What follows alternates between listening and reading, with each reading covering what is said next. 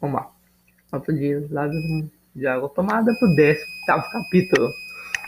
Eu sou o João Gabriel, né? eu sou o João Gabriel Festa, do primeiro ano B. Vamos para o 18 capítulo de Moreninha. Achou quem o tosquiasse? Escutando aquelas desesperadas palavras que chamavam para a mesma posição em que ele tinha colocado as quatro moças, Augusto voltou-se de repente e viu no fundo da gruta a interessante moreninha, em si o copo de prata. Minha senhora, balbuciou o estudante, confuso. Dona Carolina respondeu-lhe primeiro com um costumado sorriso e depois assim. Não se dirá que um homem zombou impunamente de quatro senhoras. Uma outra toma o cuidado de vingá-lo, senhor estudante. Senhor estudante. Eu também sou adepta ao culto desta fada e vou invocá-la em meu auxílio. A menina travessa bebeu em seguida a essas palavras no seu copo d'água e depois, imitando o estilo de Augusto, que se achava junto a ela, disse: Querei que vos fale do passado, do presente ou do futuro.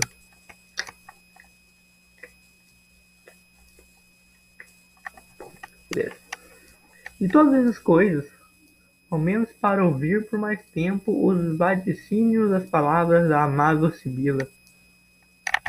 Pois então principiemos pelo passado. Ó, que belas revelações me fez a fada! Sim, eu estou lendo no livro da vossa vida, estou vendo tudo, estou dentro do vosso espírito e de vosso coração. E Sibila?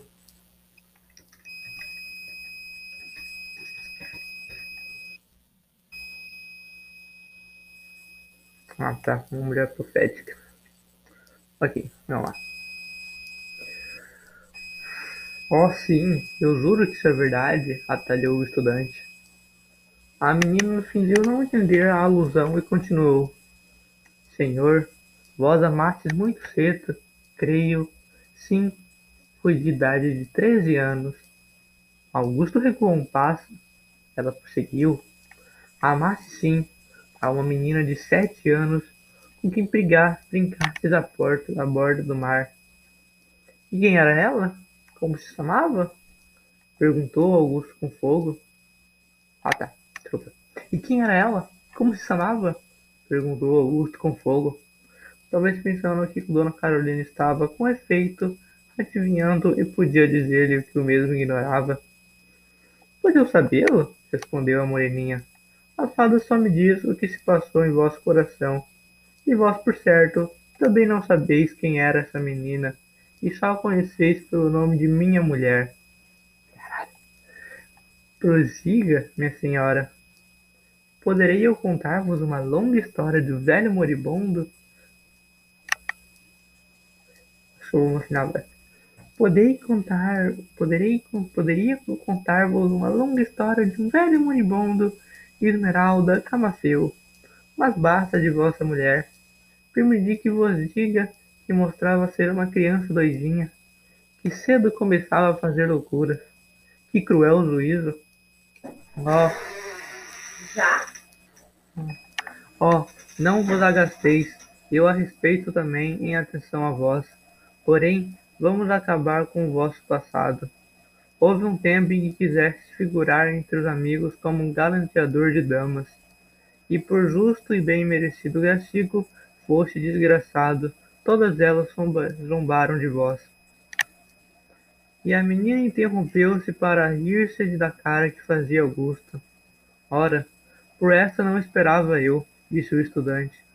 A primeira jovem que requestastes foi uma moreninha de dezesseis anos, que jurou-vos gratidão e ternura, e casou-se oito dias depois com um velho de sessenta anos. Não foi assim? E a menina de novo desatou a rir.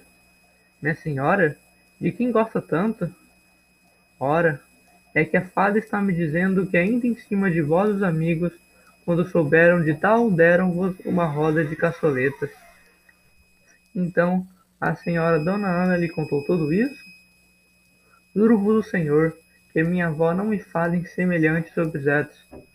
Consenti que eu continue. Consente que eu continue? A segunda foi uma jovem coradinha, a quem em uma noite ouviste dizer num baile que eres um pobre menino com quem ela se diverte nas horas vagas. Não foi assim? Prossiga, minha senhora. A terceira foi uma moça pálida e sombom solenemente, dando de um primo que tinha, como de vós. Eis algum de vossos principais calanteias, exasperado com o infeliz resultado deles e vivamente tocado das leras e da música de certo lundo que se vos cantou.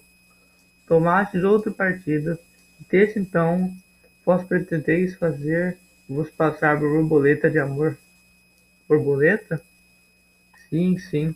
Lembro-me agora que a senhora passeava pelo jardim. Facilite que foram certas carreirinhas, e portanto compreendo que sabeis tudo a custa. A custa da fada, senhor, e escuso entender-me mais, porque pois estáis bem certo de que eu devo saber ainda mais. Sim, mas diga sempre. Não, antes quero falar-vos do vosso presente. Pelo amor de seus belos olhos, minha senhora, vamos antes ao que não sei. Vamos ao meu futuro. Sois soberamento sofrego. Não vejo como isso vai contra a boa ordem da narração? Calma aí.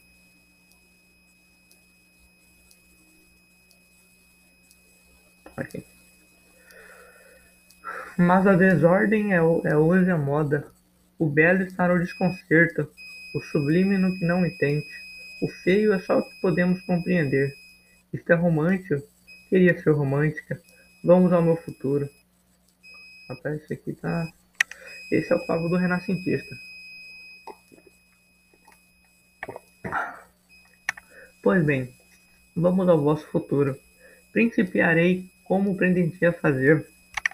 Se falasse do presente de vossa vida, dizendo-vos que vós não sois inconstante como afetais misericórdia, mas que estáis a ponto de ser de eu ser, digo-vos que perdereis uma certa aposta que fizeste com três estudantes. Como é isso? Então a senhora sabe?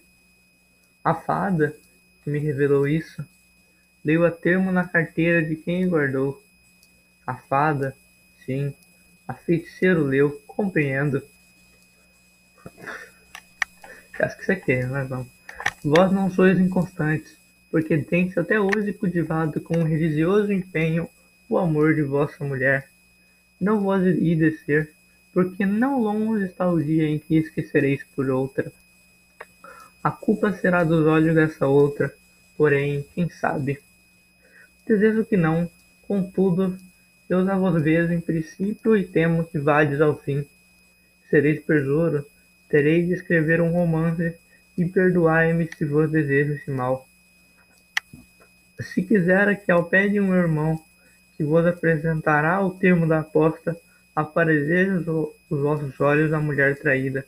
Do vosso futuro, eis quando me disse a fada, e disse bastante para me confundir.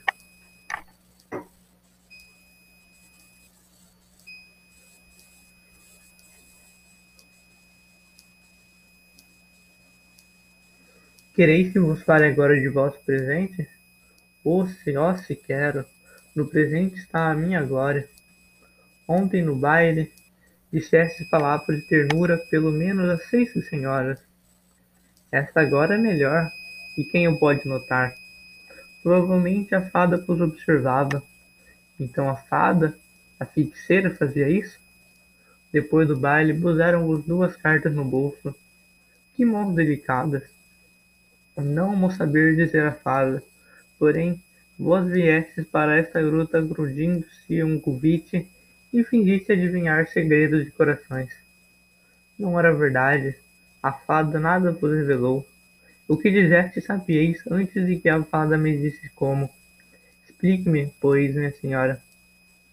Quando, quando involuntariamente fui causa de vós entornar um café nas calças, Vós fostes mudar de roupa e entrastes para o gabinete das senhoras. Lá ouviste tudo o que afetavas adivinhar há pouco. E quem me viu entrar?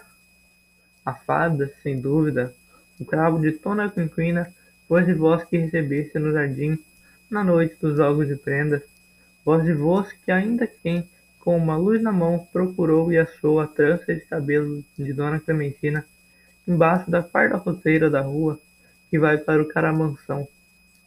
Mas quem observou que ouvia as escondidas e com tanto descuido?